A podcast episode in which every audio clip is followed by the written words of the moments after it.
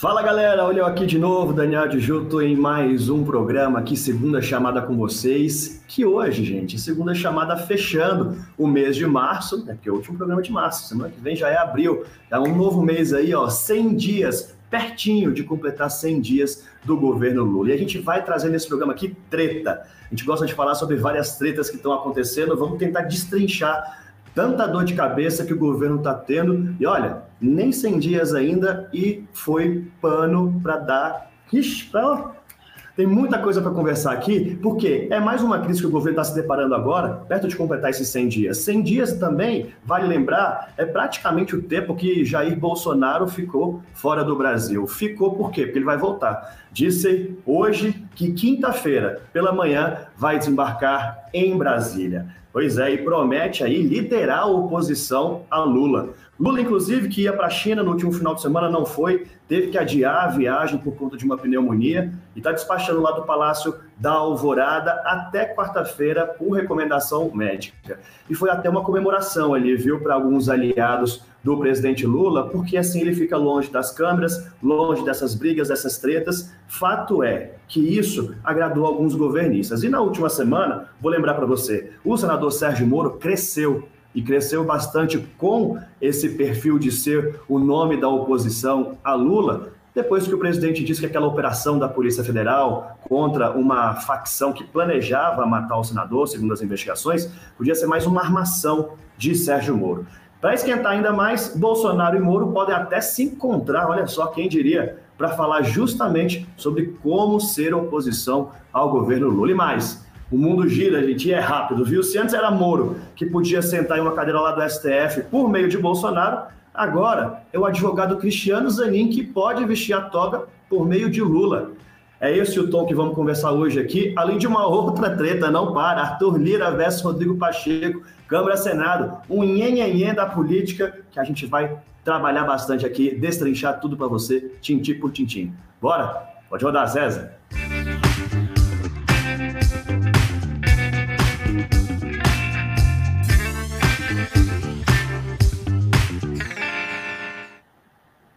Casa cheia no segunda chamada de hoje. E antes de apresentar os nossos convidados para o nosso bate-papo, o código dos Infopoints desse programa é 100 dias, 100 numeral, 100 dias. Você já pode entrar lá no nosso site, site do My News, e resgatar os seus pontos durante o nosso programa.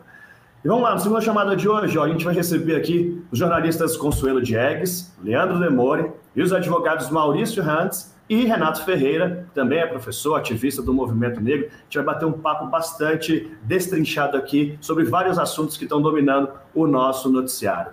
Sejam todos bem-vindos. Consuelo, única mulher aqui, bendito fruto. Já vou começar com você para a gente trabalhar essa crise, essa treta que Lula falou, desagradou muita gente, inclusive dentro do, do próprio PT um efeito claro da fala dele sobre a operação da Polícia Federal caiu muito mal, inclusive dentro da própria Polícia Federal, fez Moro crescer como voz de oposição. Até ouvi de deputados hoje que, até brincando, eles falaram: olha, falaram até que Bolsonaro só resolveu voltar porque Moro cresceu como nome de oposição, tirando um pouco desse brilho de Bolsonaro. Lula alimentou a própria oposição? Boa noite. Boa noite. É, o que chama atenção aí, né, que o Lula não precisava desse embate, né? Para que, que ele vai ressuscitar o Moro, que estava mais ou menos apagado, né? E ele vai e ele age assim com o fígado. E é engraçado porque o Lula ele não é muito um político de agir com o fígado, né? Ele, ele é um político é, que ele tem controle da situação, ele é diplomático, né? E ele cai nessa cilada, quer dizer, que ele mesmo cria uh, e dá visibilidade para o Moro e para as pessoas que são contra o Lula. Agora, o que, o que eu acho que é perigoso nisso e que eu acho que é importante que se tenha consciência, e parece, a minha impressão, é que eu acho que nem o Lula, nem o PT, eu acho que tem muita consciência disso. O Lula ganhou essa eleição com uma diferença muito pequena de votos. Ele não pode se comportar como se ele tivesse um grande apoio popular. É, é, é, é uma coisa que ele ainda está pisando em ovos, porque parte da população ainda está muito desconfiada dele, né? E aí ele vai, vai criar uma briga, né? vai ter uma briga justamente com um grande opositor dele e que foi a pessoa até que fez uh, ele um, perder espaço, né? acabou indo para a prisão e que deu a, quase a vitória a Bolsonaro, né? justamente nesse momento que é completamente necessário. O seu livro, Ovo da Serpente, a gente fala exatamente, parece uma reedição de tudo que está acontecendo aqui. Está vendo algo ressurgir aí? Algo já aprendido? É, eu fico assustada só porque é, a gente viveu essa experiência no passado, dessas brigas, desses embates que acabaram levando a Bolsonaro, né? E eu tenho muito medo, que aí já, já, a gente já entra numa outra discussão, mas eu tenho muito medo por exemplo, essas brigas nas lideranças do Congresso, né? É um momento que o Congresso tem que estar atento às dificuldades da população, às dificuldades do país. Ficam umas brigas por poder e cada vez a população vai ficando mais decepcionada. E quanto mais decepcionada, mais ela tende a dar espaço para esses aventureiros, né, que surgem como os salvadores da pátria, como ocorreu com Bolsonaro. É, eu espero que o Congresso entenda isso, né, e que o Lula entenda isso, é que esse é um momento de apaziguamento mesmo do país. É um momento de chamar parte da população que ainda está contra o Lula, que ainda está uh, ah, contra o PT, uh, ah, para o lado dele, né? E não ao contrário, e não afastar mais essas pessoas e jogá-las de novo no colo do Bolsonaro. Sim. É claro que essa operação também, Leandro Demore, quando a gente fala em Sérgio Moro, Operação Lava Jato, mensagens interceptadas, sabe de qual salteado, não é de hoje, né, Leandro? Agora, me pega assim, o Lulinha Paz e Amor, cadê? Esse mandato vai aparecer de novo? Aqui você atribui esse tom do presidente, principalmente quando se fala em Sérgio Moro. Vem de ressentimento ainda? Ele perde um pouco da estribeira quando vem o, tudo que ele viveu, inclusive na prisão Olha, é, na, é, natural, né, que tem uma mágoa do Moro, afinal de contas foi o cidadão que colocou ele na cadeia, né? Então isso a gente não pode esquecer a dimensão humana disso. Mas eu acho que o Lula atravessou a rua para escorregar numa casca de banana, né? Totalmente desnecessária, até porque vale lembrar que o, o promotor que está à frente desse caso, o Dr. Lincoln Gakia, é um, um uma fonte conhecida de jornalistas que cobrem crime organizado no Brasil há duas décadas. E essa, essa investigação começou em São Paulo, foi o próprio Lincoln Gaquia que avisou pessoalmente o Sérgio Moro e a a Rosana, a Rosângela Moro, né, que estavam é, sendo uh, alvo de um possível sequestro. Assim, a, a operação, até prova em contrário, a operação policial não está em discussão. O Lincoln Gaquia não é um aventureiro, não é um carreirista, não há nenhum motivo para se desconfiar, é um promotor muito sério, ameaçado pelo PCC, está na linha de frente, talvez hoje seja a pessoa no mundo, porque o PCC é uma, uma atividade criminosa global, né, que tem os seus laços em toda a América Andina, onde tem a produção de cocaína, no Paraguai. É o PCC que negocia para as máfias italianas, francesas, europeias, americanas a compra da cocaína, para o embarque dessa cocaína para a Europa e para os Estados Unidos. Então, o PCC hoje é uma máfia global e não é exagero dizer que o Lincoln Gakia é a pessoa que mais conhece PCC no mundo. Não é exagero dizer isso. Então, é impensável, até prova em contrário, e se isso acontecer, voltaremos para falar sobre isso, que o Lincoln Gakia seja parte de uma farsa, que a tentativa de sequestro seja falsa, né, que seja uma mentira, isso é impensável. Agora, é claro que quando o Lula atravessa a rua para escorregar nesse, nessa, nessa banana, o Moro e a Lava Jato vão fazer disso um caso político. No fim do dia, o Moro, em termos de narrativa política, para falta, falta de palavra melhor, saiu vencedor dessa história. Ele volta às manchetes, ele volta como sendo uma vítima do crime organizado, e aí todas as fake news de toda sorte voltam a ser distribuídas, né? Uma suposta ligação inexistente do PT com o PCC, aquela coisa toda que já gira nos grupos bolsonaristas, ela volta a ter força e ela é alimentada também por essa fala do Lula, que foi uma fala muito ruim, né? Agora, É, isso é uma onda da política que a gente conhece muito bem, é uma onda que tem um ciclo de notícia de 24 horas, 48 horas. Esse ciclo de notícia já passou, essas, essas fake news já foram distribuídas, e é muito importante lembrar, Daniel, que o campo da extrema-direita, como a Consuelo muito bem lembrou, a, a, a, direita representada pelo Bolsonaro, da extrema-direita no Brasil, fez mais de 50 milhões de votos. A gente não está falando de pessoas que desapareceram a partir de 1 de janeiro.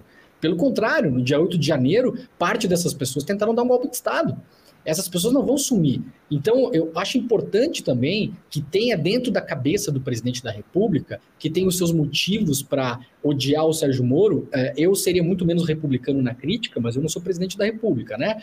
Contra alguém que me colocou na cadeia. Mas é importante lembrar que, como disse a Consuelo, essa eleição ela foi vencida por um fio, por uma unidade de parte da sociedade civil brasileira que não necessariamente é petista, que pode, entre aspas, mudar de lado eleitoralmente muito fácil, e o campo da extrema-direita está em disputa agora, porque o Bolsonaro está fora do Brasil não voltou para o país para assumir a liderança da extrema-direita. E nessa, muito espertamente, é óbvio que uma figura como o Sérgio Moro vai tentar entrar num, num fio de esperança ali para tomar para ele o posto desses eleitores que, por enquanto, estão, são órfãos temporários né, do Bolsonaro foragido para os Estados Unidos. Então, acho que Lula não precisava ter dado esse combustível que deu, apesar do fato que, como eu disse, foi usado de maneira absolutamente nojenta, inclusive pelo procurador Deltan Dallagnol, espalhando fake news à torta e à direita de ligação do PT com o PCC, etc e tal. E isso a gente sabe muito bem como termina, não termina bem.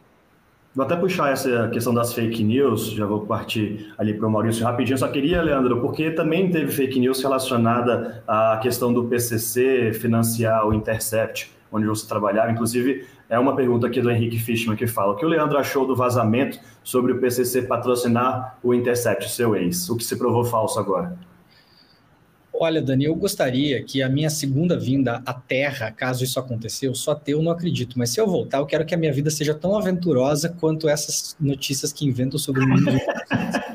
Então eu Ninguém quero inventou ter... milionário, não? Eu, eu, quero ter contato com um hacker russo, eu quero ter tudo isso na minha vida. A minha vida é chata é uma vida tédio. A Consuelo sabe muito bem que vida de repórter é uma vida que não tem nenhuma emoção, né? Que as pessoas pensam. Então, assim, ó, gente, eu, não, eu nem rebati isso. Eu, nos últimos anos, tomei algumas decisões. Uma delas é enfrentar judicialmente as pessoas que expõem esse tipo de coisa, né? No caso de fake news do passado, já processei pessoas, já venci, inclusive uma delas é deputado eleito agora, né? O tal do Gustavo Gayer, né? Teve que se retratar no YouTube. Então, eu tô tomando, eu tomo medidas judiciais quando é o caso. E quando e, e, tenho jogado muito parado, né? Eu, estou me inspirando no Romário, eu fico parado ali na área, porque essas uhum. coisas, Daniel, elas se resolvem sozinhas, sem a nossa intervenção. Então deixa a intervenção divina acontecer e, por favor, Deus, se você existe, eu quero voltar para a Terra com esta vida aventurosa na segunda, na segunda chance, tá? Tô pedindo, tá, tá registrado o pedido aqui. A serenidade, quem já viveu tanta coisa, tanta fake news, hoje tá assim, né? Tá tranquilo, tá deixando a vida levar. Ô Maurício, o Leandro tava falando aqui um pouquinho do 8 de janeiro, dá até pra gente fazer um contraponto também, uma pergunta que o, uma pergunta não, um comentário que o André Ribeiro aqui no nosso chat. Eu não quero um Lula paz e amor, eu quero um Lula que não cometa esses erros idiotas. E aí eu puxo, por exemplo, o 8 de janeiro, porque foi uma conduta pós 8 de janeiro da invasão em Brasília, elogiada do governo, da postura de Lula, tentativa de reunir todos, tanto parlamentares como presidentes dos outros poderes, de enfrentar essa tentativa golpista. Também ali no caso Yanomami, que também foi elogiada a conta do presidente.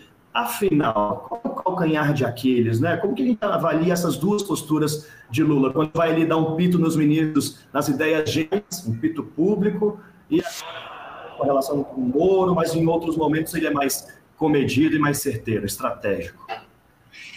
É, Daniel, é, a semana toda foi a gente tentando entender o que é que deu no Lula. Né? A pergunta foi: o que é que deu no Lula? Leandro estava falando aí, eu estava me lembrando de duas raposas felpudas da política do meu Pernambuco, Miguel Arraes e Marco Maciel.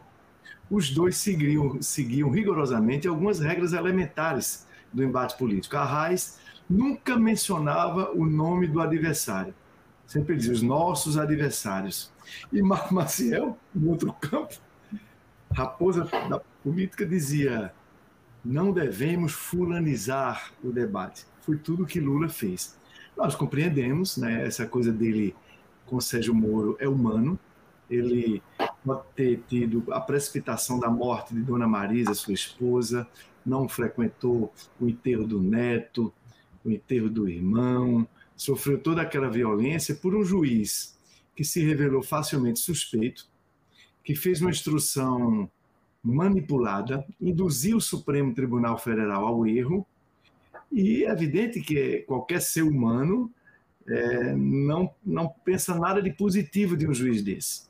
Eu e Renato, por dever da profissão, lemos né, as decisões do Sérgio Moro. Eu posso dizer a todos os, os internautas, todos que nos veem aqui no canal, na segunda chamada do My News, ele é tecnicamente um juiz muito fraco, ele não só foi tecnicamente, ele não só foi fraco institucionalmente, não, ele é fraco tecnicamente na instrução dos seus processos, tentou induzir o Supremo a erro, depois o Supremo reconheceu que ele era um juiz suspeito, ele caminha para ter um mandato medíocre e, portanto, não precisava o presidente Lula ter mencionado o Sérgio Moro. Trouxe de novo ele para ele receber like, para ele receber audiência, para ele estar na mídia.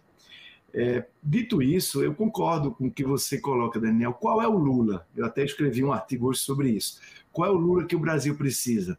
O Lula do 9 de janeiro, que depois do, da tentativa do golpe do dia 8, soube dialogar com todos os poderes, soube fazer aquela reunião no Palácio, que tinha representante também dos três entes federados, né, da União, do Estado dos estados e dos municípios, dos três poderes, do judiciário, do legislativo, no legislativo da Câmara e do Senado, aquele Lula que todos reconhecem, com uma grande capacidade de articulação, uma grande capacidade de construir pontes. Então, de um lado, você tem este Lula, que começou o governo bem, com a solidariedade aos Yanomamis, com o resgate das políticas sociais, com o destravamento de algum reajuste que os servidores públicos precisavam ter, de sinalização para aumento real do salário mínimo, de empoderamento do ministro Haddad para ter uma regra de equilíbrio fiscal mais sofisticada e flexível do que a anterior, que inclusive vai ter três, vai ter um tripé com três pontos de apoio importantes para sinalizar que a trajetória da dívida não vai comprometer o desenvolvimento e o crescimento econômico brasileiro. Então Lula começou bem, sinalizando que vai ter política ambiental, que vai retomar o controle da queima da floresta e aí de repente tem essa recaída. Eu espero que é, esta, esta semana profundamente negativa sirva para umas reflexões que o presidente precisa fazer. Ele não precisa estar toda hora falando. Nesse momento, falar menos é mais. Ele não precisa estar toda hora viajando para os estados como se estivesse em campanha. Ele precisa mostrar à sociedade que o presidente eleito deve descer do palanque, ele não precisa apostar mais nessa polarização. As pessoas começam a se cansar dessa polarização, embora a comunicação social pelas, pelas mídias sociais, ela incentive a isso por uma série de razões dos algoritmos que todos nós é, conhecemos. Mas tem muita gente já no Brasil meio cansada desse estado totalmente emocional, de uma briga de Bolsonaro com Lula. Então, um modelo de menos polarização pode abrir perspectivas muito bacanas para o desenvolvimento nacional. E há uma grande parte da sociedade brasileira, Leandro falou disso, que está querendo alguma pacificação, que está querendo que o novo governo, que como é, é todos nós reconhecemos, Consuelo é, mencionou isso, nós queremos um governo que comece a pacificar o Brasil, que comece a reconstruir a boa governança e aprofunde reformas estruturantes na economia, na política e na sociedade que dão esperança para esse Brasil. Então, esta é a tarefa do presidente Lula. Espero que esta semana, que foi uma semana infeliz, sirva para um ponto de inflexão, para um freio de arrumação. E aqui também o nosso chamamento às pessoas que estão mais próximas a Lula, para que deixe um pouco aquele papel de quem está próximo do presidente, de ficar simplesmente concordando com tudo que o presidente imagina pensar ou falar, e fazer alguma crítica ao presidente, fazer contrapontos. A pessoa pública, a mulher pública ou o homem público precisam de pessoas ao seu lado que não concordem com tudo que ela pensa, que façam contraponto, que mostrem alternativas, que critiquem os erros, Então, isso nós brasileiros hoje esperamos que as pessoas do círculo próximo do presidente Lula assumam essa responsabilidade de fazer contraponto naquilo em que o presidente Lula estiver errado. Porque hoje eu acho que não vi ninguém defender que as declarações que ele deu contra o Banco Central, contra é, o, seu, o seu adversário, um senador medíocre, e imaginar uma teoria conspiratória que o Departamento de Justiça americano teria se articulado com o populismo de toga da Lava Jato de Curitiba para poder destruir as empresas brasileiras na competição internacional. Isso é uma, conspira uma teoria conspiratória da história que não dá para a gente acreditar nisso. Então, eu não vi ninguém achar que essas três investidas do presidente Lula foram positivas. Se ninguém achou, é preciso que gente perto dele diga a ele que ele está errado e que é a hora de fazer um freio de arrumação. Em direito, né, Renato, nós chamamos, no processo, nós chamamos chamar o feito à ordem. É isso que esperamos neste momento do presidente, que tem toda a capacidade política para isso, que tem experiência, é um construtor de pontes, e, portanto, entre o Lula do 9 de janeiro e o Lula da semana que passou, eu quero apostar, eu quero ter a esperança que na próxima semana venha à tona o Lula do 9 de janeiro. Renato, aproveitando essa deixa, qual a preocupação do eleitor, porque do cidadão, melhor dizendo, porque nem todos estão atentos ao noticiário, nem todos estão interessados nessa discussão de Moro com Lula. É claro que sai alguma notícia, vem uma mensagem no WhatsApp, vem uma mensagem nas redes sociais. Agora, o cidadão mesmo, ele se interessa por essa picuinha? Ele, de alguma forma, ele quer saber disso? Porque a gente vai chegar ali na treta de Rodrigo Pacheco e Arthur Lira, que acho que essa, muito menos que as pessoas sequer sabem o que é uma medida provisória. Nesse outro caso, como é que você vê o cidadão ali diante dessas picuinhas, dessas brigas, desses embates? Olá, muito boa noite, Daniel. É, boa noite a todas e todos os ouvintes aqui do Segunda Chamada. É um prazer participar do programa. E aproveitando aqui o que você está falando, eu acho que o cidadão, de um modo geral, né, mais para a linha do senso comum, fica instigado, sobretudo pela grande mídia, a saber o que está acontecendo e tentando tomar uma posição de, de, de justiça, né, saber de, quem, de que lado, quem está certo. Né? E aí o debate é um debate ruim, porque a gente não tem é, um esclarecimento para a população desse, desse procedimento, desses processos. Né? Pegando um pouco a fala do Maurício, é, houve uma situação sinistra na qual um juiz de direito intervém de maneira muito contundente na política de um país inteiro. Com isso, um ex-presidente da República fica mais de 500 dias preso. E depois que esse processo todo é, tem um impacto muito grande no cenário político, é, o Supremo Tribunal Federal anula tudo e, e esse juiz não sofre nenhum tipo é, é, de repressão, nenhum tipo é, é de sanção. É, a, a, legislação que, que regulamenta as atividades do magistrado, ela até agora não foi aprovada, que seria a nova lei, né, a a lei, que, a lei que regula aí a atividade dos magistrados, do ponto de vista mais institucional, esse fato da Lava Jato, esse fato é, que aconteceu dessa, dessa, desse verdadeiro ativismo judicial, foi um ativismo judicial muito forte, por parte da Lava Jato no cenário político. Sem querer tomar partido aqui do ponto de vista material, sem dúvida alguma que a Lava Jato também demonstrou, esse procedimento todo demonstrou que há aqui umas situações que precisam é, ser melhoradas. Não é bom que magistrado nenhum tenha o poder de interferir nas eleições, tenha o poder de interferir no, no cenário político, como, é, como a gente viu fazer. E queria também é, é compartilhar uma situação com vocês. A gente é professor de direito. E era muito difícil dar aula de direito nessas épocas, porque os alunos já vinham para a gente muito é, é, inflamados pela grande mídia, já dizendo quem era culpado, antes mesmo do processo ser é, chegado ao final, já dizia que alguém era culpado, inclusive que o juiz era herói, e, e juiz não tem que ser herói, juiz não tem que ser salvador de pátria nenhuma, juiz precisa ser aquilo que a legislação manda ele ser. E nesse caso a gente percebeu, sobretudo do ponto de vista procedimental, que há falhas no nosso sistema é, é, no, no, sistema de justiça. Porque se o juiz comete erros, no caso, grosseiros, porque aquelas, aquelas revelações daquela conversa aviltou a qualquer um que defende o Estado Democrático de Direito. Né? Eu insisto, ainda que você não queira tomar partido das questões que dizem respeito à decisão material em si do magistrado, se o ex-presidente era culpado ou se ele era inocente, aquele não foi o melhor procedimento, aquela não foi a melhor forma de proceder. Eu falava para os meus alunos no curso de Direito, se você é advogado né? está vendo o processo acontecer, e você descobre que o juiz conversa com o promotor do caso daquela forma, você vai aceitar essa decisão?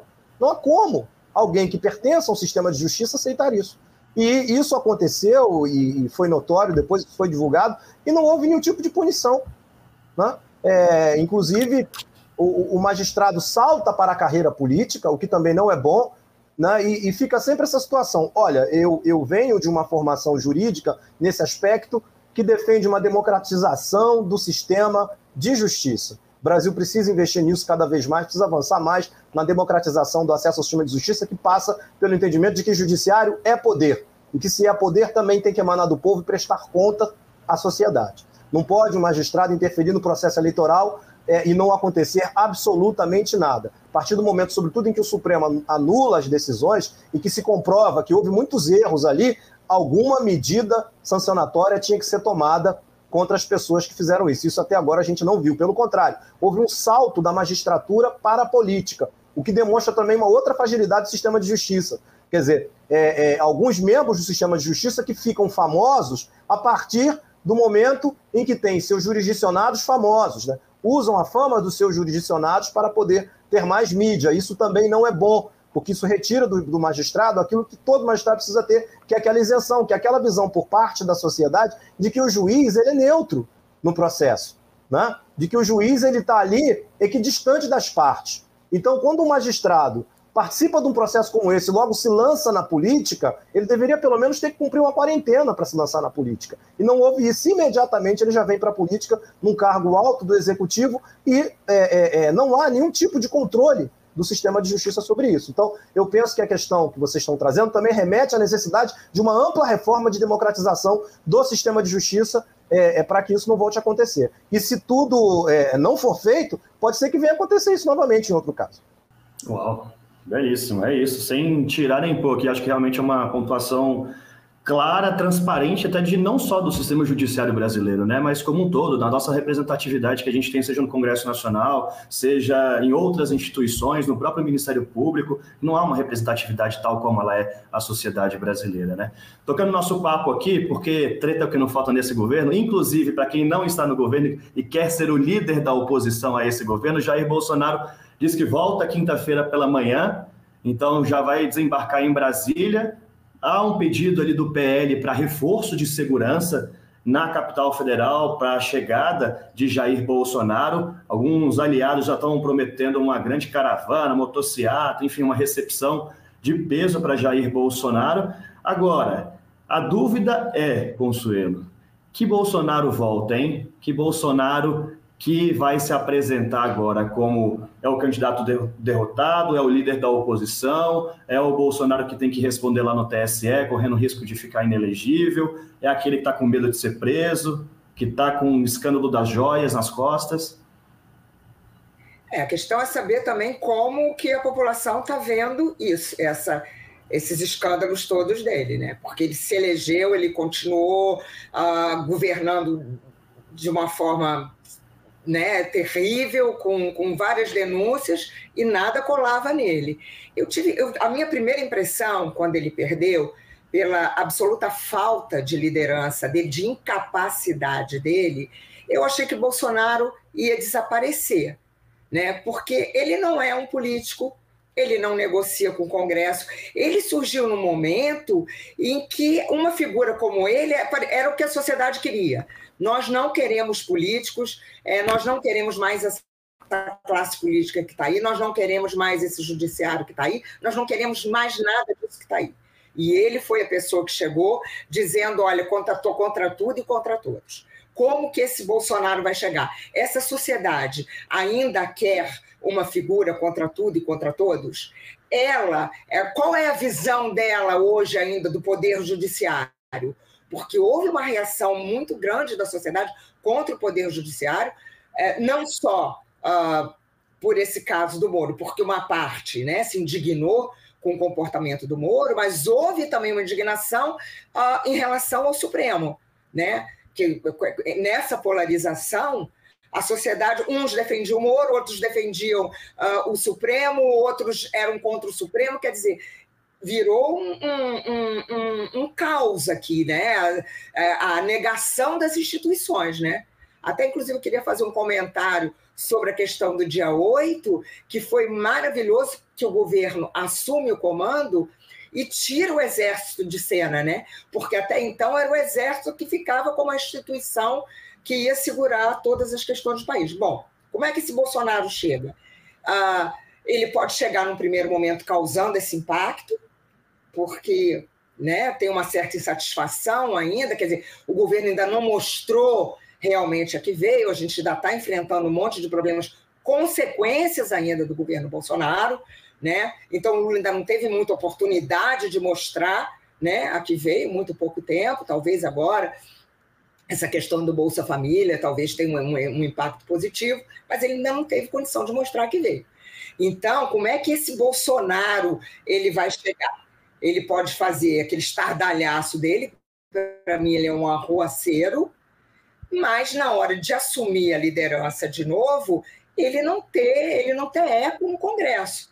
Os, os, os, políticos ainda que apoiam ele, eu não acredito muito que eles apoiam Bolsonaro, né? Eles apoiam alguém que possa fazer uma, possa ser um, um, uma cara da oposição, né? Como não surgiu ninguém ainda, pode ser que Bolsonaro surja como essa pessoa, mas Bolsonaro não é um líder. E também vai depender de como o governo vai se comportar.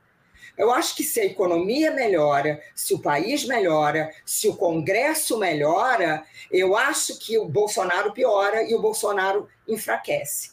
Né? Agora, se o governo piora, se as condições econômicas se deterioram, é, se o Congresso continua na, naquelas brigas, naquelas disputas menores por poder, se o Judiciário continua nesse ativismo, eu acho que a sociedade se revolta e aí vai querer um líder uh, como esse, uh, como foi o Bolsonaro, né, na, na, na, quatro anos atrás, né? a querer-se contra tudo e contra todos, né?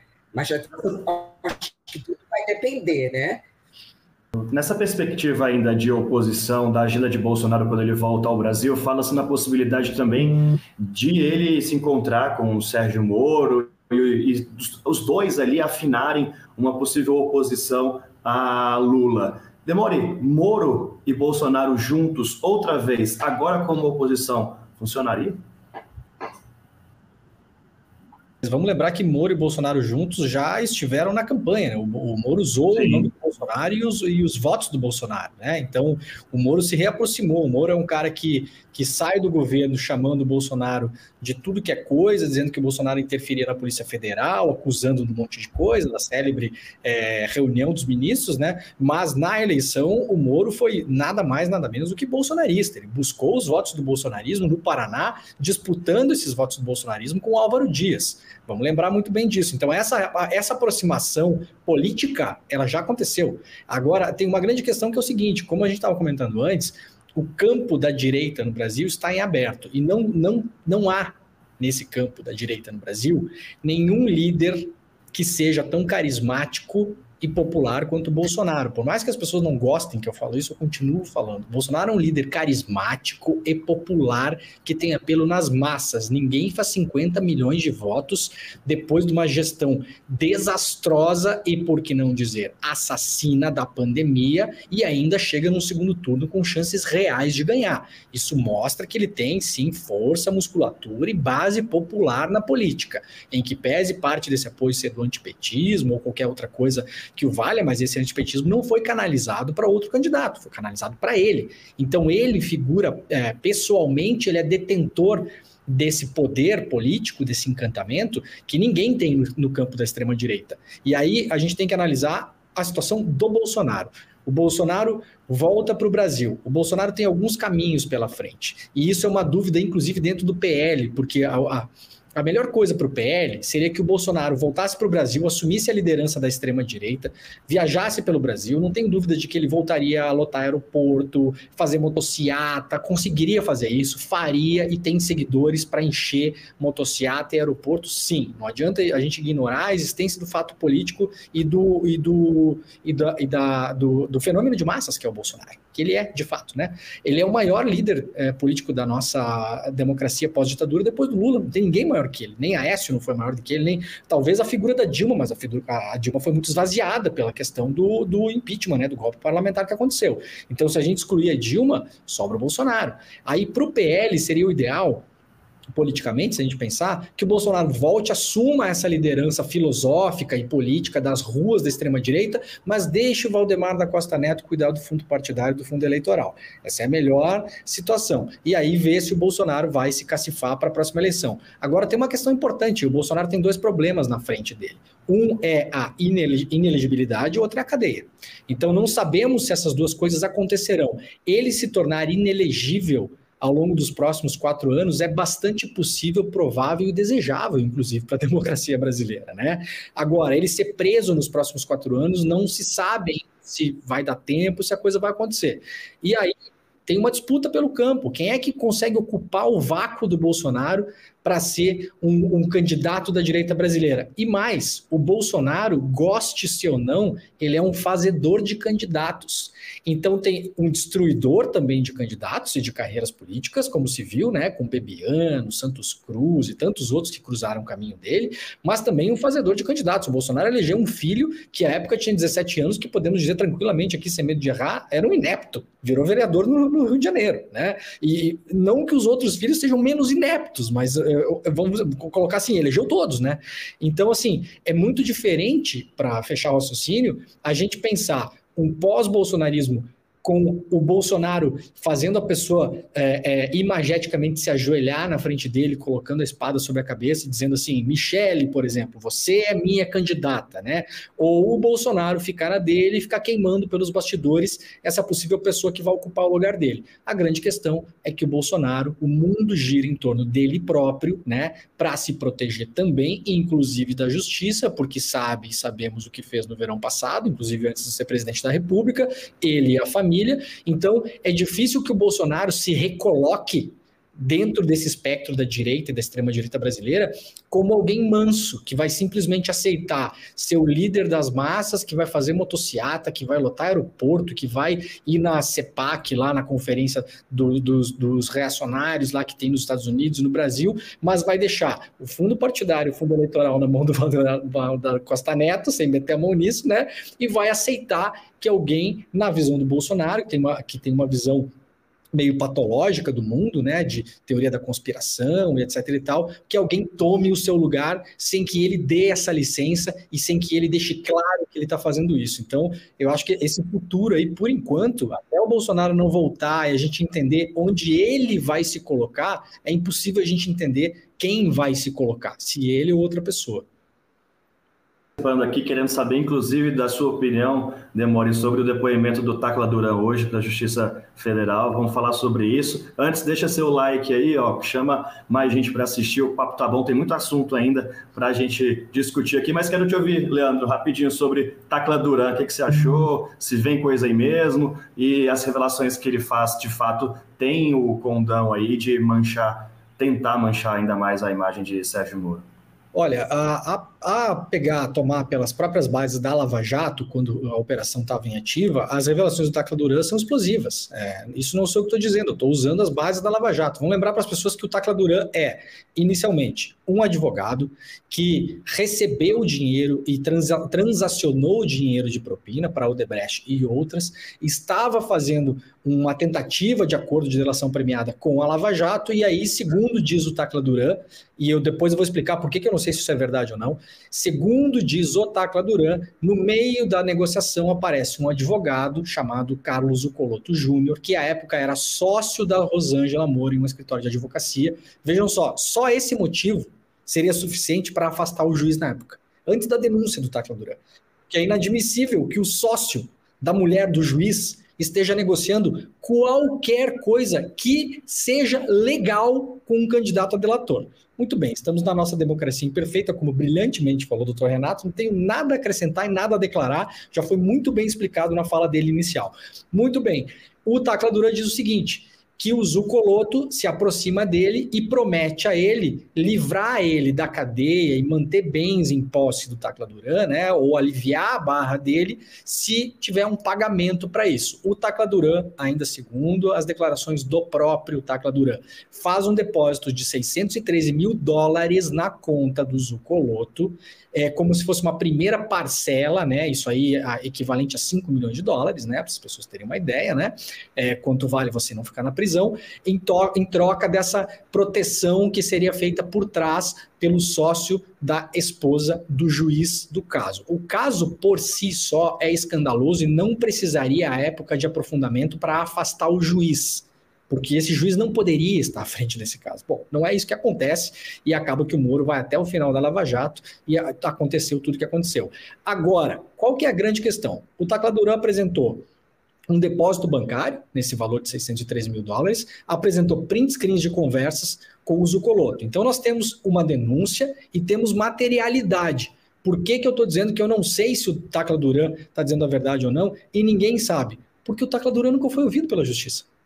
Esse, esse homem, se está falando a verdade ou não, não sabemos, ele está desde 2017 tentando ser ouvido.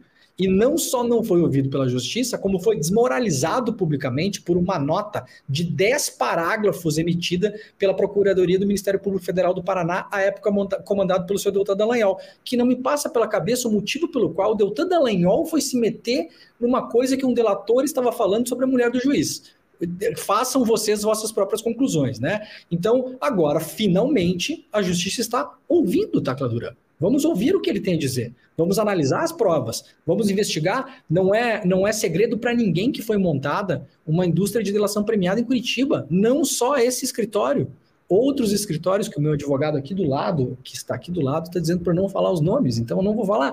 Mas outros escritórios é sabido, né, Daniel? Quem cobriu o Lava Jato sabe, os, os advogados, que se você queria fazer delação, você procurava o fulano, o Beltrano e o Ciclano. Isso nunca foi investigado. Então, ou a gente vai a fundo nisso e fala, olha, o Taquadeira está mentindo, esse print aqui é falso, esse depósito nunca existiu, ou esse homem está falando a verdade. Pela primeira vez, a justiça brasileira está ouvindo um candidato a delator que faz uma acusação séria contra um juiz e foi ignorado ao longo do processo. Então, que se ouça.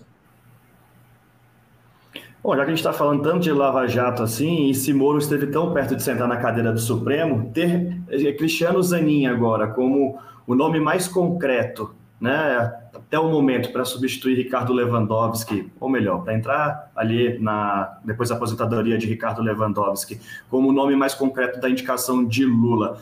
Maurício, como você vê essa possível indicação de Zanin, que inclusive vai passar abril inteiro em Brasília fazendo já campanha? É, primeiro, eu acho, Daniel, que não deveria haver campanha, né, ainda que informal, para o preenchimento da vaga do Supremo Tribunal Federal. O erro começa na estrutura como é feita a nomeação para compor o Supremo Tribunal Federal no Brasil.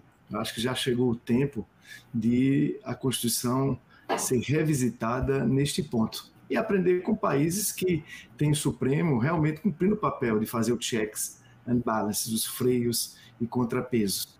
Então, se você pegar modelos como o da Alemanha, da Espanha, da França, há uma participação de outros segmentos da sociedade e das instituições na indicação do nome. Ainda que a nomeação última seja feita pelo presidente da República, porque recebe o voto direto, mas nós poderíamos ter uma participação maior de outros de outras instituições na confecção de listas acho que, embora o debate esteja contaminado agora pela conjuntura política, mas eu, inclusive, nos meus três mandatos de deputado federal, lutei por isso, cheguei a apresentar propostas de emenda à Constituição, por isso, de fazer a, instituição do mandato. Então, um mandato que seja longo, pode ser um mandato de oito anos, para que haja uma, uma estabilização e conhecimento da jurisprudência, mas a possibilidade de oxigenar o Supremo Tribunal Federal. Então, eu estou entre aqueles que acham que não só para o Supremo, mas para o STJ e os demais tribunais deveria haver um mandato, ainda que um mandato mais longo do que o mandato que se confere aos parlamentares. Então, de, feita essa crítica na composição, eu acho que neste momento o presidente Lula poderia é, ouvir segmentos expressivos da sociedade que estão querendo uma maior participação das mulheres nas instâncias do executivo, legislativo e judiciário. E aí as pessoas dizem: não, mas não é necessariamente a diversidade não é expressa necessariamente pela pessoa. Eu acho que sim. Eu acho que quem chega ao Supremo, quem vai tomar decisões, toma decisões com base na Constituição, mas também no seu contexto, nas suas experiências. Eu acho, portanto, que o presidente Lula, neste momento, deveria surpreender o Brasil, no bom sentido, de nomear uma mulher, de preferência uma mulher negra, para trazer, por exemplo, a um julgamento como esse que está sendo feito agora da abordagem da polícia, que todos nós sabemos é feita de modo discriminatório. Se o jovem é da periferia, o jovem é, tem a cor da pele preta, ele tem uma chance muito maior do que um jovem em outras condições de sofrer uma violência policial. Então, há sim racismo em boa parte das abordagens da polícia nas ruas das cidades do Brasil. O Supremo está julgando essa matéria. Então, nada melhor que tivesse participando desse julgamento uma pessoa conhecedora da Constituição, conhecedora das leis, mas que tivesse uma experiência que a sua existência trouxesse esse olhar diferenciado para o julgamento. Porque nós sabemos, o direito não é apenas o que está escrito no livrinho, na Constituição, ou no Código Civil, ou no Código Penal. Na verdade, aí é uma teoria da filosofia do direito, a qual eu adiro, é que há um, um, a teoria do realismo jurídico indica que o que é que é o uhum. direito? Na verdade, o direito é o que resulta da aplicação desses códigos. Então, para que o direito brasileiro evolua, é preciso que o Supremo Tribunal Federal tenha mais diversidade, eu diria até mais qualidade. Acho que esse Supremo Tribunal Federal atual ele deixa muito a desejar do ponto de vista institucional, mas também do ponto de vista da capacitação dos seus componentes. Lula faria muito bem se ouvisse o clamor de parte da sociedade que nesse momento quer uma mulher negra. Felipe Regondo traz um artigo no J, no site J, que ele traz algumas, alguns pontos para a gente refletir bastante o Renato, que é, enquanto a gente fica discutindo nome para o Supremo, perfil, a gente também não debate o, como deve ser um novo magistrado para a corte, se ele está adequado ou não às realidades do país, às causas que vai julgar. Por exemplo, fala assim Cristiano Zanin, mas aí, como pensa Cristiano Zanin sobre os mais variados assuntos? Não por ser uma cota pessoal do, do presidente, ou por ter uma, um sentimento de gratidão por conta da Lava Jato, ou até outros nomes de que estão sendo apresentados a Lula, inclusive pelo próprio ministro Ricardo Lewandowski, que pensa ali em seu sucessor também, é, de debater a fundo o, o a, como vai ser a, o mandato, mandato não, né? Como vai ser a carreira dele ali dentro do, do Supremo Tribunal Federal. Hoje, Renato, o, qual é o grande prejuízo que a gente tem de uma Suprema Corte majoritariamente masculina, branca, é, de não ter mais representatividade e refletir o Brasil tal como ele é? Olá, a, a, o problema maior é a legitimidade. Né? Você tem um, um país que tem uma diversidade é, étnico-racial e de gênero muito grande, e isso não está refletido na corte, bem como não está refletido no sistema de justiça de um modo geral, e também não está refletido nos órgãos de poder. A discussão específica sobre o Supremo Tribunal Federal é muito importante a gente lembrar que, com a Constituição de 88, é, houve todo um movimento para que os ministros da Suprema Corte também fossem ministros novos. Nós iríamos inaugurar uma ordem jurídica nova com a Constituição de 88 e precisávamos de uma corte nova, uma corte recém-criada para aquela Constituição nova, para aquela Constituição moderna, para aquela Constituição cidadã. Isso não aconteceu. Nós tivemos uma Constituição nova, uma Constituição cidadã, com aspirações democráticas muito, muito importantes, é, sendo julgada ali, os seus desdobramentos jurídicos, por juízes antigos, né, por juízes velhos, do sistema antigo. Então, isso já, de algum modo, ceifou essa inspiração democrática que o judiciário deveria contribuir. Né? Um outro, é, uma outra situação que os doutrinadores também colocam bastante é que a própria Constituição ela trouxe muitos institutos né, para o seu texto. e é, ampliou também a questão da inafastabilidade do Poder Judiciário, fazendo com que toda e qualquer situação pudesse ser judicializada. Então, é, isso ampliou demais é, é, o poder dos tribunais, o poder principalmente do Supremo Tribunal Federal. Há uma questão que é muito importante, porque a sociedade de massas, uma sociedade, milhares de situações jurídicas que ocorrem, uh, e o papel do Supremo Tribunal Federal não foi pensado para isso. O Supremo Tribunal Federal ele, ele tem várias funções. Aqui existe um, um, um, jurista famoso que diz que há no Brasil hoje uma supremocracia. Né? O Supremo Tribunal Federal hoje ele é corte constitucional, né? ele precisa ser constitucional, ele precisa ser é, o centro do controle concentrado é, é, de constitucionalidade, mas ele também é um órgão especial de julgamento quando ele, por exemplo, tem que julgar os casos é, de autoridades que têm foro privilegiado, por exemplo. E o Supremo Tribunal Federal, mais do que isso, também é uma corte, é, uma instância superior de recursos. Todo e qualquer recurso, a depender da discussão constitucional que se queira, pode parar no Supremo Tribunal Federal. Houve uma pesquisa importante sobre o Supremo Tribunal Federal, feita pela Fundação Getúlio Vargas, o Supremo em Números, que mostrou uma série de distorções no papel do Supremo. A principal é que boa parte dos processos não passam por todos os ministros, são decididos de maneira é, individual pelo ministro, né? Cada ministro decide a maioria dos casos. A maioria dos casos do Supremo não passa é, pelas turmas ou pelos ministros. A maioria dos casos são decididas é, por um ministro, por um único ministro. Né? Então, a, a, até que ponto essa legitimidade de um poder grande para que um único ministro decida questões, por exemplo, que importam para todo um país? Essa é uma outra discussão também muito importante. Na verdade, há, preciso uma, uma grande é, é, reforma no sistema de justiça que inclua também o Supremo Tribunal Federal nesse sentido. Eu estava falando do ativismo aqui, e, e, e, o ativismo judicial tem do bom e tem do ruim, né? tipo colesterol, mas é, é importantíssimo que seja, seja um órgão mais democrático, que a gente possa saber por que, que determinados processos são julgados primeiro que outros processos? Por que, que uns processos são dados mais importância do que outros processos que já estavam lá há muito mais tempo? Né? Por que, que essas pautas são decididas dessa forma? Porque só um único ministro consegue é, é, resolver situações que envolvem vários fatos sociais e jurídicos importantes para todo um país, ou porque um único ministro consegue é, suspender a eficácia de uma lei que foi aprovada por todo um parlamento. Né? Então, há aqui situações que, que prejudicam a legitimidade da corte, que tem que dar a última palavra. No caso brasileiro, é a corte que tem que dar a última palavra no caso aí das, das decisões. Né? O Supremo Tribunal Federal precisa passar por uma reformulação do ponto de vista da sua estrutura. E vindo aqui para o centro do debate, que é a indicação do ministro do Supremo, há muito que se discute essa questão do mandato. Né? Nós nos filiamos aos, a, a corrente que, de, que defende que o ministro do Supremo Tribunal Federal tem que ter um mandato. Não pode ficar um ministro, porque o ministro, às vezes, nomeado muito jovem, né? o ministro fica até 75 anos no Supremo Tribunal Federal e acompanhando vários desdobramentos políticos. Deveria haver um mandato, deveria ser mais democratizado, e essa representação da diversidade de raça e gênero que nós temos no país deveria ser refletida na Suprema Corte, por uma razão de justiça.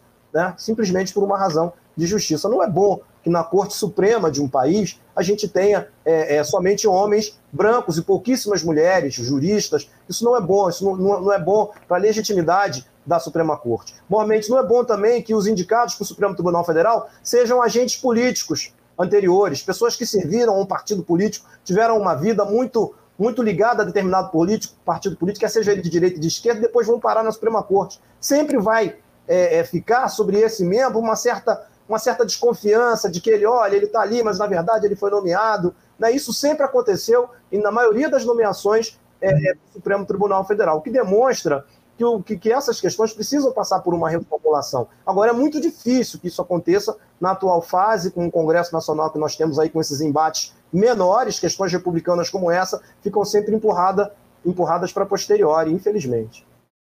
Uma pergunta para você que veio para o André. Pode ser, professor, você já vai emenda, porque acho que vem na linha também do que o André está falando, aqui que mandou um comentário, que é, caso o Lula queira indicar o Zanin para uma das vagas e aproveitar a outra vaga, que é da Rosa Weber, né, que ele vai ter que indicar para aumentar a representatividade, a ordem das indicações faz diferença? Aí você responde, Renato, e o Consuelo já emenda. A ordem das indicações eu não entendi. Se é. ele indicar Zanin agora e deixar essa representatividade, um nome mais representativo para outra indicação, se essa ordem faz alguma diferença no seu modo de vista? Não, só tem a questão do tempo, né? Um vai chegar agora e a outra só vai chegar depois, nós vamos continuar com, com o Supremo Tribunal Federal embranquecido e masculino. Né? O que deveria já ter, já ter sido feito pelo próprio Lula, quer dizer, um candidato que chega ao poder sobretudo agora, quando o Lula chegou ao poder, ele chega através do voto feminino e do voto dos negros, que votaram muito no presidente Lula. Então, o mínimo que ele poderia fazer é retribuir esse aceno que as mulheres e que os negros tiveram para com a, a, a proposta política dele, nomear uma mulher negra para o Supremo Tribunal Federal. E depois nomear uma outra mulher, qual o problema, para o Supremo Tribunal Federal? Eu acho que seria muito positivo que ele nomeasse duas mulheres, inclusive. Né? Mas é, é, é essa questão da indicação do, do, do ministro para o Supremo Tribunal Federal era uma questão que sempre traz no momento da indicação esse tipo de cisma, esse tipo de, de discussão, que demonstra que a questão precisava ser é, revista. E a questão do mandato também do, do, do, da pessoa que é indicada, do, do ministro do Supremo Tribunal Federal, para que ele não fique lá muito tempo tendo que tomar decisões importantes. Né? E isso, a comunidade jurídica precisa se debruçar sobre isso. Há uma discussão anterior que também envolve a questão da magistratura, do modo geral, das intrâncias das magistraturas. Nós temos uma magistratura extremamente masculina e branca, de classe média alta, e a gente não tem esse tipo de representação. Em alguns outros países, isso não é assim que funciona. Até que ponto essa legitimidade da magistratura para um país que é diverso, que é um país de pessoas é, é, que tem origem popular, pode ser representada nesse sentido, o poder, o poder do magistrado é poder, né, é por juízes que têm uma classe social bem definida e um gênero também na sua maioria. Essas discussões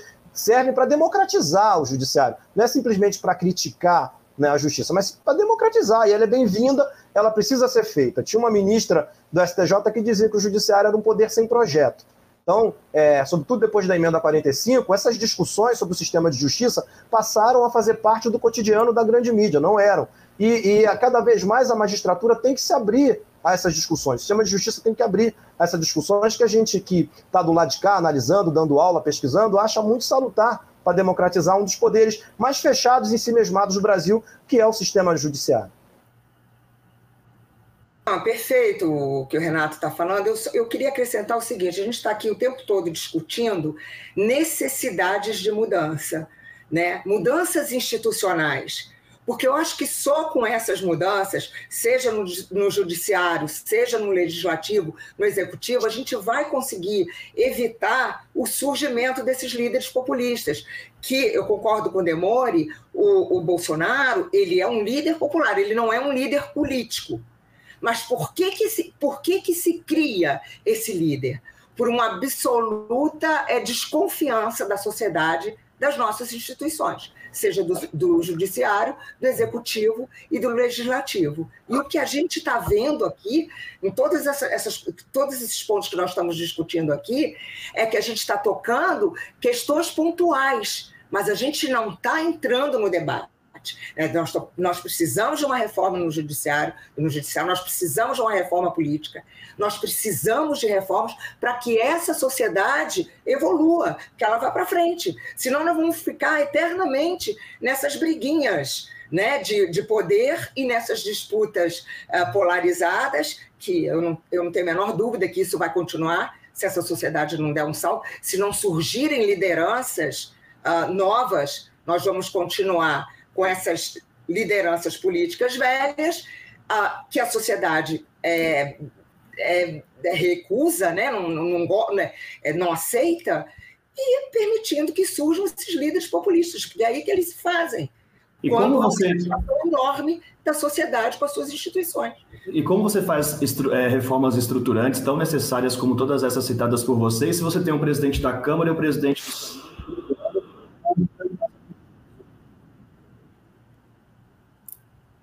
Eu não vi.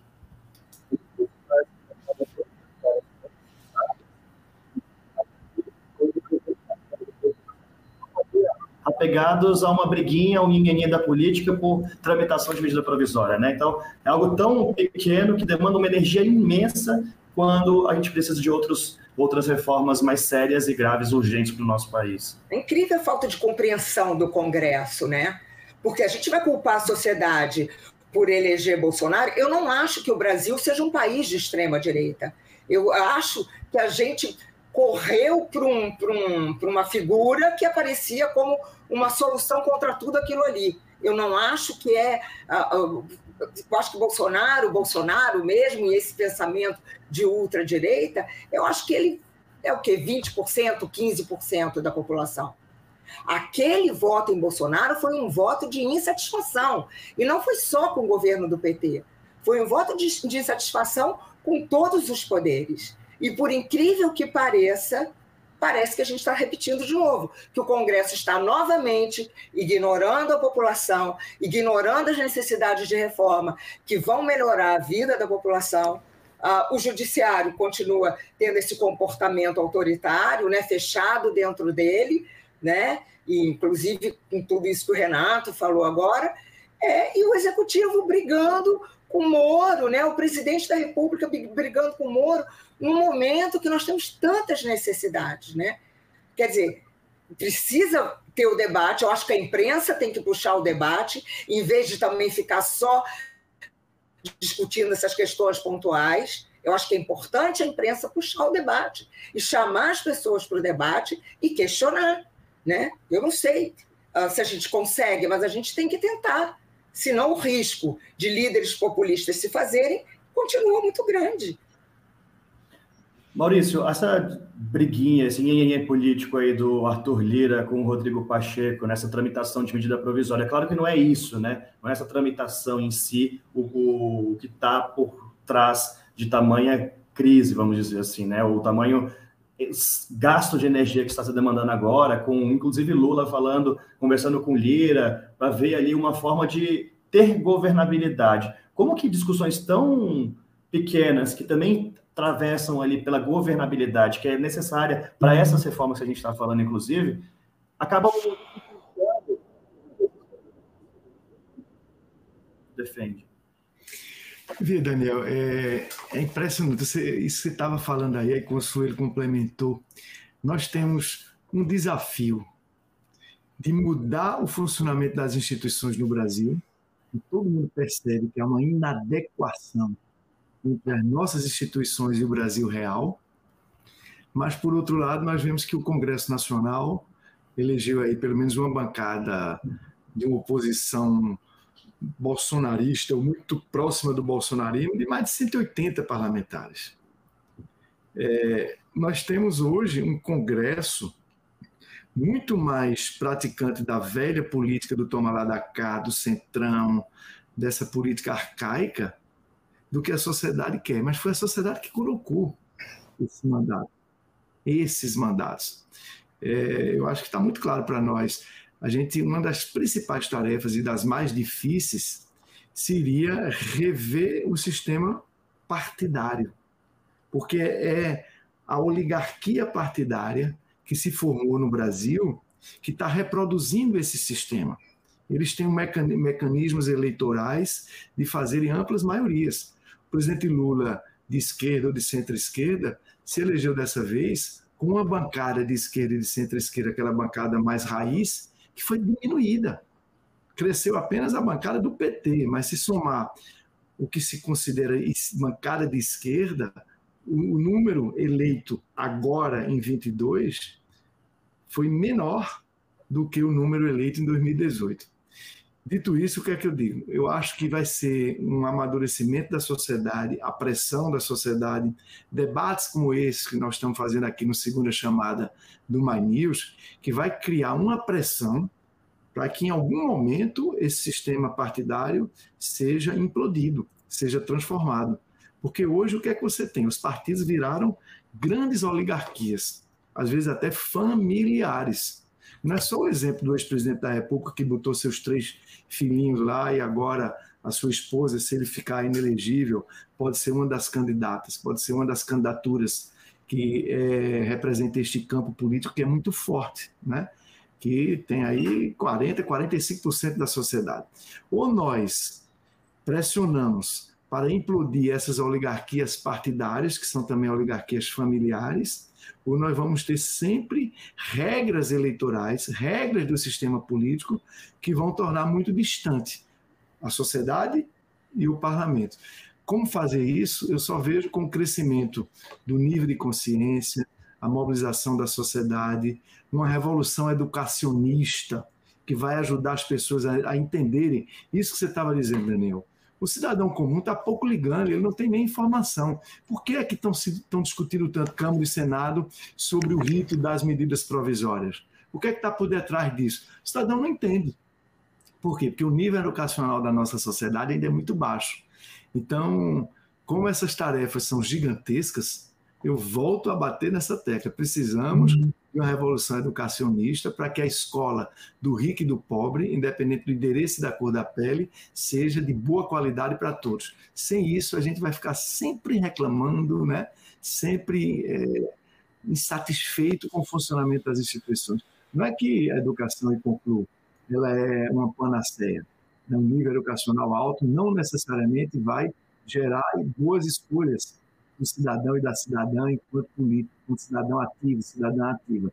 Mas, sem dúvida, uma educação de qualidade para todos, ricos e pobres, independente da cor da pele, vai dar as condições para que as pessoas possam ter uma cidadania mais ativa e mais consequente. Porque também nós, brasileiros e brasileiras, reclamamos do Congresso Nacional, mas a cada quatro anos nós temos piorado a representação que nós enviamos para lá.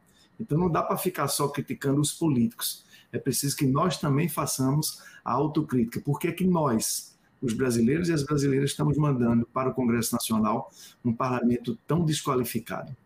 Aí falou igualzinho a Patrícia Jimenez está tá participando do nosso superchat aqui. Ela falou: a grande parte da culpa disso é a falta de politização do nosso povo. E para a gente já caminhar aqui para o nosso fim, com o último assunto, que acho que todo mundo amanheceu com o nó engasgado, né? Aqui na garganta com relação ao que vimos numa escola em São, aqui em São Paulo, na Zona Oeste, que um garoto de 13 anos acabou esfaqueando a professora, matou, feriu outras três pessoas, entre professores e alunos, isso chocou a todos nós.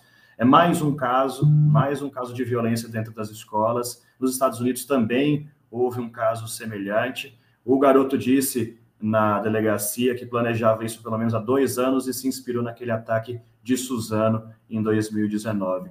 Renato, quero passar a bola para você, porque ouvi também hoje na coletiva do secretário de Segurança Pública e também da Secretaria de Educação, e ouvindo algumas pessoas do governo de São Paulo, de que é uma possibilidade que se estuda colocar policial nas escolas.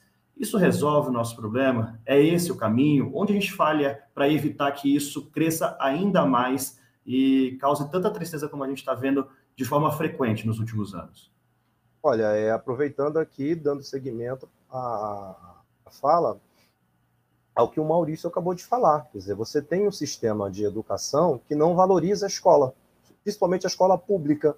A escola pública é, é, que está como um projeto feito desde a LDB, né, desde a década de 90, por, elaborado por ninguém menos que Darcy Ribeiro, né, e até hoje se torna uma promessa. Então, o, o país se preocupa com muitas coisas e deixa a escola sempre para depois. Parece que a, a, a, o acontecimento da educação na sua instituição mais comezinha, que é a escola, fica sempre para depois. O que acontece nesse caso de São Paulo é, já aconteceu em outros países, né? É, inclusive aqui no Rio de Janeiro aconteceu também em Realengo, se não me lembro, uns anos atrás, uma tragédia. Mas é, o, o, a repetição disso demonstra o quê? Demonstra que no momento em que acontece esse sinistro, é, é, é essa questão bárbara, é, podia ser evitado. Né? Aí depois que acontece a tragédia, toda uma rede que deveria ter funcionado antes passa a falar como se ela existisse, como se ela pudesse ter, evitar aquele sinistro, aquele, aquela fatalidade, enfim, aquele crime, é, é, essa cena de horror que a gente acompanhou no vídeo. Porque a escola tem coordenação, é, tem secretaria municipal, você tem conselho tutelar, você tem secretarias estaduais, você tem representantes educacionais, você tem uma série de instituições, né, de cargos por dentro do sistema educacional que poderiam ter evitado esse caso. Todos falharam. Todos falharam. Aí depois, na hora da, da, da, da coletiva de imprensa, todos vêm dizer que estavam fazendo, que estavam fazendo, mas não estavam, porque se estivessem fazendo, não aconteceria. E nesse caso, há uma questão subjacente que é racial. Né? A discussão começa por uma questão de racismo. Né? O, o, o agente né, que, que cometeu esses fatos graves e muito tristes é um jovem, né, que já vinha demonstrando, segundo eu pude entender, alguns desvios, sobretudo na questão da violência, porque ele já tinha saído de uma outra escola por motivos de violência.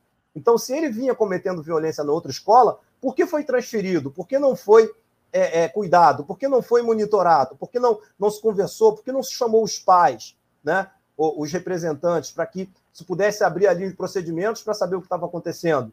Porque essa pessoa pode ser tomada de um surto né, é, é, é, grave e atacar as pessoas como atacou e causar uma situação terrível dessa, a gente vendo que o próprio sistema tinha formas de fazer com que isso fosse evitado. Agora, a, a base desse caso específico está a questão racial. Ele ofende um colega, né, é, é, xinga um colega, faz ofensas racistas a esse colega, e aí sofre é, é, é toda uma, um, uma série de, de, de, lutas corporais com esse colega e depois promete se vingar. Então, por que, que no momento em que socorreu ele já não foi chamado para se adotar ali os procedimentos cabíveis com a família e saber por que, que jovens reproduzem racismo nas escolas. Se você chamar os, os responsáveis, eles vão dizer: ah, não foi lá em casa que ele aprendeu isso, porque lá em casa ninguém é racista. Mas a escola é, é um espaço de sociabilidade tremendo em que todas essas questões são reproduzidas. Desde criança, a gente sabe que as escolas reproduzem muito racismo. Né? Isso é tão importante que, em 2003, a primeira lei assinada pelo presidente Lula, a 10639, ela altera a LDB, tornando a temática das relações raciais obrigatórias né, no nosso ensino, né, tanto na, na educação básica quanto na educação superior. E isso até hoje não foi implementado. Então, as crianças negras não têm acesso a, a essa cultura né, das relações raciais, a essa maneira antirracista é, é, que, que, nós deveríamos proceder na educação, e as crianças brancas tampouco têm esses letramentos. Então ficam as crianças reproduzindo, vai para a adolescência, reproduzindo, e a gente não consegue enfrentar o racismo de maneira adequada, porque na base da discussão, que é da educação, esse trabalho nunca foi feito. Olha, é algo é, da gente se envergonhar como brasileiro, que desde 2003, que a LDB foi alterada, o artigo 26A, e até hoje você não tem registro de um único município, dos mais de 5, 5 mil municípios, um único município em que a gente possa monitorar e dizer: olha, no município A, do estado tal, a questão das relações raciais na educação é implementada de maneira séria. As crianças e os jovens têm essas disciplinas, têm, e isso tem melhorado muito né, na convivência, tem melhorado muito a questão da tolerância. Né? E isso não acontece. Um caso de uma professora amiga que levou as crianças da escola para assistir uma peça de teatro né, infantil, e no momento em que apareceu um orixá na peça, as crianças se levantaram e foram saindo, porque disseram que aquele orixá representava uma figura do demônio. Então, as crianças já vêm na sua comunidade, na sua família, com esses arquétipos racistas, e elas vão reproduzindo isso para a adolescência, e isso chega um momento que se torna incontrolável, como infelizmente aconteceu é, em São Paulo. A gente pede, a gente insiste, a gente judicializa, mas a coisa não avança. A gente precisa aqui de um grande pacto republicano em prol é, de uma educação antirracista, de uma educação para a diversidade. Mesmo se diga também em relação à questão LGBT. Tá? Eu estou falando aqui da questão racial, mas também há muito, há muito bullying, há muita discriminação é, sobre a questão LGBT também na nossa escola, as pesquisas todas demonstram isso. Parece que nós temos escolas que são paraísos, né? e, e, e, as autoridades, quando vêm a público, como vieram hoje em São Paulo, parece que as escolas são paraíso. Eu tenho uma conhecida que é diretora de uma escola de ensino médio em São Paulo, que é professora de letras. Ela diz: Olha, eu não consigo dar aula de português e literatura, de português e inglês. Eu passo boa parte do meu tempo de educadora no conselho tutelar, resolvendo problema de briga de adolescente. Tá aí, Renato Ferreira, Maurício Rantes, Consuelo Diegues, Leandro Demore. Muito obrigado pelo super bate-papo. Extrapolamos aqui, passamos do tempo, mas é porque rendeu. Obrigado a todos vocês por participarem do segundo chamada de hoje. Foi um prazer, viu? Eu que agradeço, foi excelente. Parabéns a todos. Obrigado pela sua audiência, gente. Tchau, obrigado, tchau. Uma honra.